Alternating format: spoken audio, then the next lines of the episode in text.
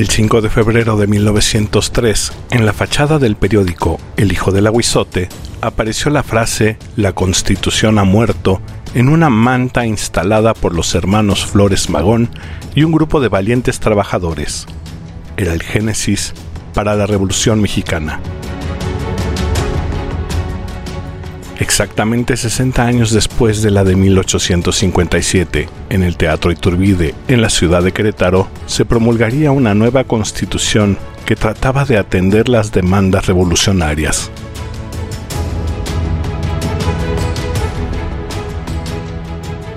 Unos días después, el 28 de febrero de 1917, nacería en la ciudad de Aguascalientes Ernesto Ramírez Alonso, quien llegaría a convertirse en un actor destacado del cine mexicano y un importante productor de telenovelas, incluyendo grandes producciones históricas que darían un giro a la forma en la que se veía la televisión.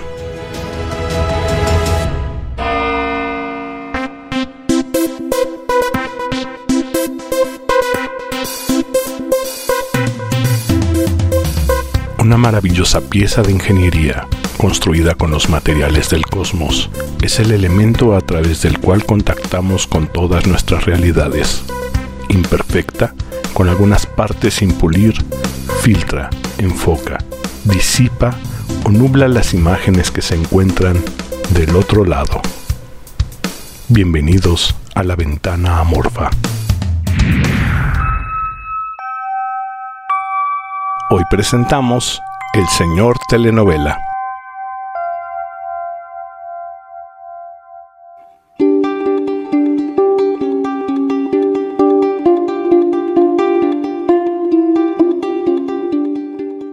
Nieto de inmigrantes, su padre era de San Juan de los Lagos y su madre de Aguascalientes.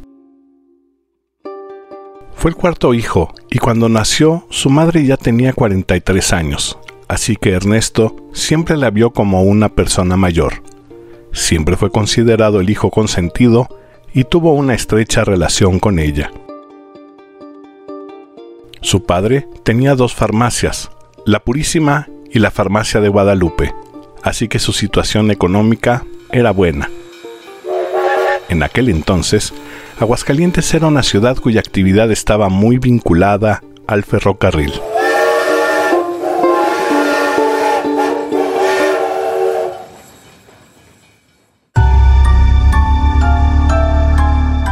Recuerda que, cuando era pequeño, la violencia de la guerra cristera lo dejó marcado. En el zócalo, colgaban a los cabecillas que iban cayendo y en una ocasión que visitó a una prima que vivía en Zacatecas, cuenta que le tocó ver, durante un largo tramo, a personas colgadas en cada poste a los lados del camino.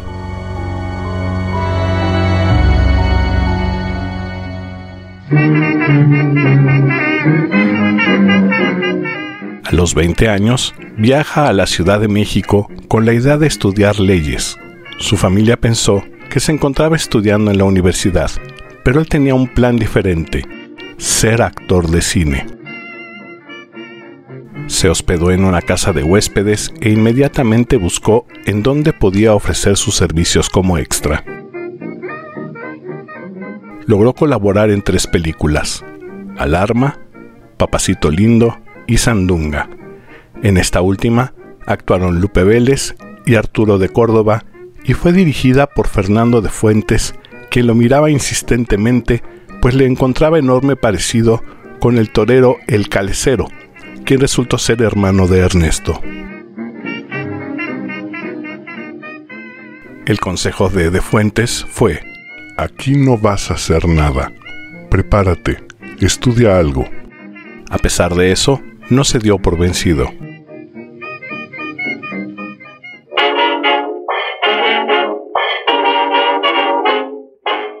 Poco tiempo después, conoce a María Conesa, quien, al verlo, le preguntó si era actor. Él respondió que no, y María se ofreció a llevarlo a Bellas Artes con el director Celestino Gorostiza, quien a su vez lo llevó con Javier Villaurrutia, quien le pidió que tomara clases de dicción. Tiempo después, en 1937, trabaja con Rodolfo Sigli, lo que para él marca el inicio de su carrera.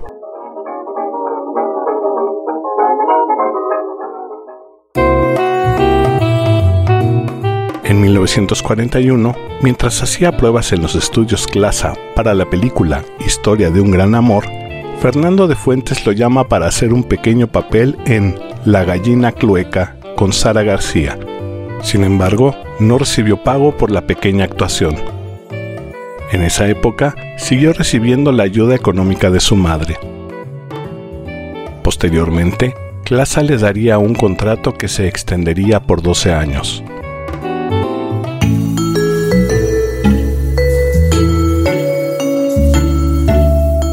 María Félix la conoció antes de que alguno de los dos trabajara en el cine. Ella acababa de llegar de Guadalajara y coincidieron en una audición en una casa en la calle de Hamburgo. Cuando ella llegó, él quedó deslumbrado y en ese momento comenzó una amistad que duraría toda la vida.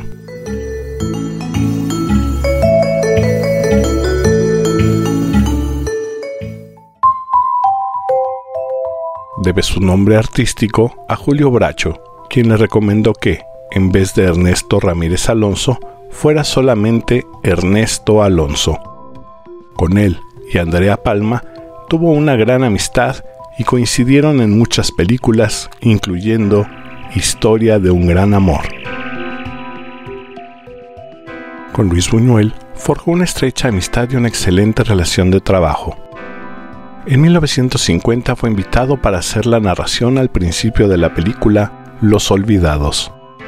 Cabe mencionar que la película recibió un premio para Buñuel en Cannes y es de las pocas películas consideradas como memoria del mundo.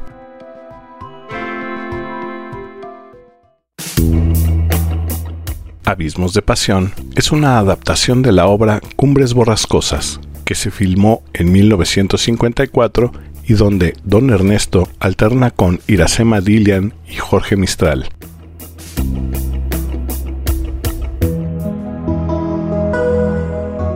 Pero tal vez uno de los filmes más destacados es Ensayo de un crimen o La vida criminal de Archibaldo de la Cruz, en donde Don Ernesto es el protagonista alternando con la trágicamente recordada Miroslava Stern. Ambos habían coincidido varios años antes en la película Bodas Trágicas, que fue el debut de ella, mientras que Ensayo del Crimen fue su último filme. Basada en una novela de Rodolfo Usigli, es considerada dentro de las 100 mejores películas del cine mexicano. Otra Primavera es una película entrañable para don Ernesto Alonso, acompañado de Libertad Lamarque, es un filme que le representó un gran reto, pues debió interpretar a un personaje en tres épocas, una de ellas como abuelo, aunque su edad en ese entonces era de 32 años.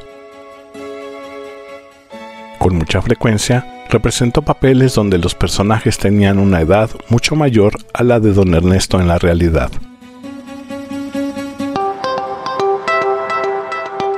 En los años 50, en sociedad con algunos amigos, puso un restaurante que se llamó El Quid y que fue un referente para el medio artístico y se convirtió en el lugar de moda de la Ciudad de México. El éxito del lugar fue llevado a la televisión con el programa Las Noches del Quid. Dentro de las muchas estrellas que pasaron por el restaurante, destaca Sonia la Única, a quien le propuso hacer una canción para el tema de una telenovela. A partir de ese momento, se convocó a los grandes compositores e intérpretes para que colaboraran con los temas para las producciones televisivas. Caso destacado es el de Armando Manzanero, quien le ofreció el tema Esta tarde vi llover y que lanzó a Manzanero al estrellato de manera instantánea. Don Ernesto comentó que nunca había visto a nadie tener una carrera más meteórica. En 1959 recibió una invitación de Emilio Azcárraga Milmo para producir telenovelas, una industria que estaba tomando mucha fuerza. Poco a poco, el trabajo en televisión comenzó a acaparar todo su tiempo y termina por renunciar al Quid en 1967. Él considera que la experiencia de haber trabajado con excelentes directores de la época del cine de oro le sirvió mucho para su etapa de productor.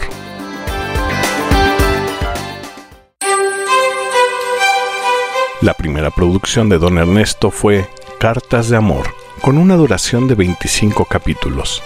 La siguiente fue Estafa de Amor, que fue un éxito y por la que la agencia Procter ⁇ Gamble le ofreció un contrato por tres años. Debido a ese contrato, tuvo que dejar el cine hasta 1975, cuando el maestro Gabriel Figueroa lo invita a filmar Coronación, donde alterna con una de las fantasías sexuales de los squinkles de los años 70, Leticia Perdigón. Maximiliano y Carlota es la primera telenovela histórica que produce. Basada en personajes reales, se trata de una trama de ficción que llegó a molestar al presidente Gustavo Díaz Ordaz, quien consideró que Benito Juárez quedaba como el villano de la telenovela y exigió que se hiciera una telenovela donde se hagan héroes a nuestros héroes. De ahí surge La Tormenta, protagonizada por Ignacio López Tarso, Columba Domínguez y José Carlos Ruiz como Benito Juárez. La trama trató de incluir una mayor cantidad de hechos reales y aborda temas como el indigenismo y el mestizaje. A la cadena de éxitos se sumaron Los Caudillos, La Constitución con María Félix, Leyendas de México y El Carruaje, que fue la primer telenovela a color. Siguieron Senda de Gloria, El vuelo del águila y La antorcha encendida. La gran racha de producciones históricas de Televisa termina con la muerte de Emilio Azcárraga.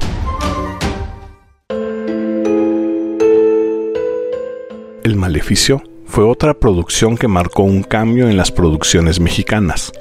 Abordando un tema esotérico, generó una gran expectación en el público mexicano tuvo un gran éxito a nivel internacional y en algunos países como Chile fue tema de discusión al ser retirada del aire. En torno a la producción, comenzaron a generarse una serie de rumores sobre hechos sobrenaturales que sucedieron durante las grabaciones, como siluetas que se veían en los estudios de grabación, constantes variaciones en la luz y fenómenos que involucraron al cuadro que tenía el personaje Enrique de Martino, al que apodaron el Incolgable. La trama fue llevada al cine sin alcanzar el éxito de la telenovela.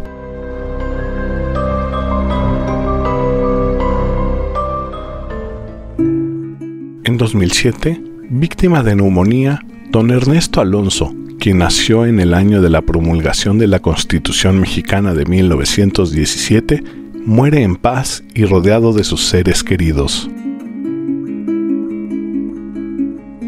Compartió con el chileno Valentín Pimstein, también productor de telenovelas de Televisa, el mote de El Señor Telenovela, y a la fecha se sigue discutiendo cuál de los dos tiene mayor mérito para ser nombrado así.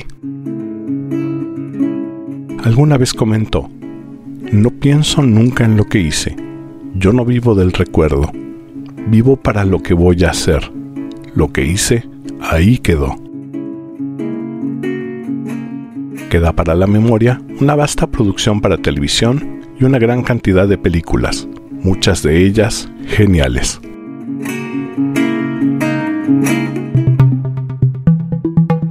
Una vez más, muchas gracias por escuchar este, tu programa, en donde semanalmente abordaremos temas de lo más diverso, desde lo cotidiano hasta lo paranormal, pasando por lo social y lo histórico. Todo desde el imperfecto cristal de nuestra ventana amorfa. Te espero la próxima semana.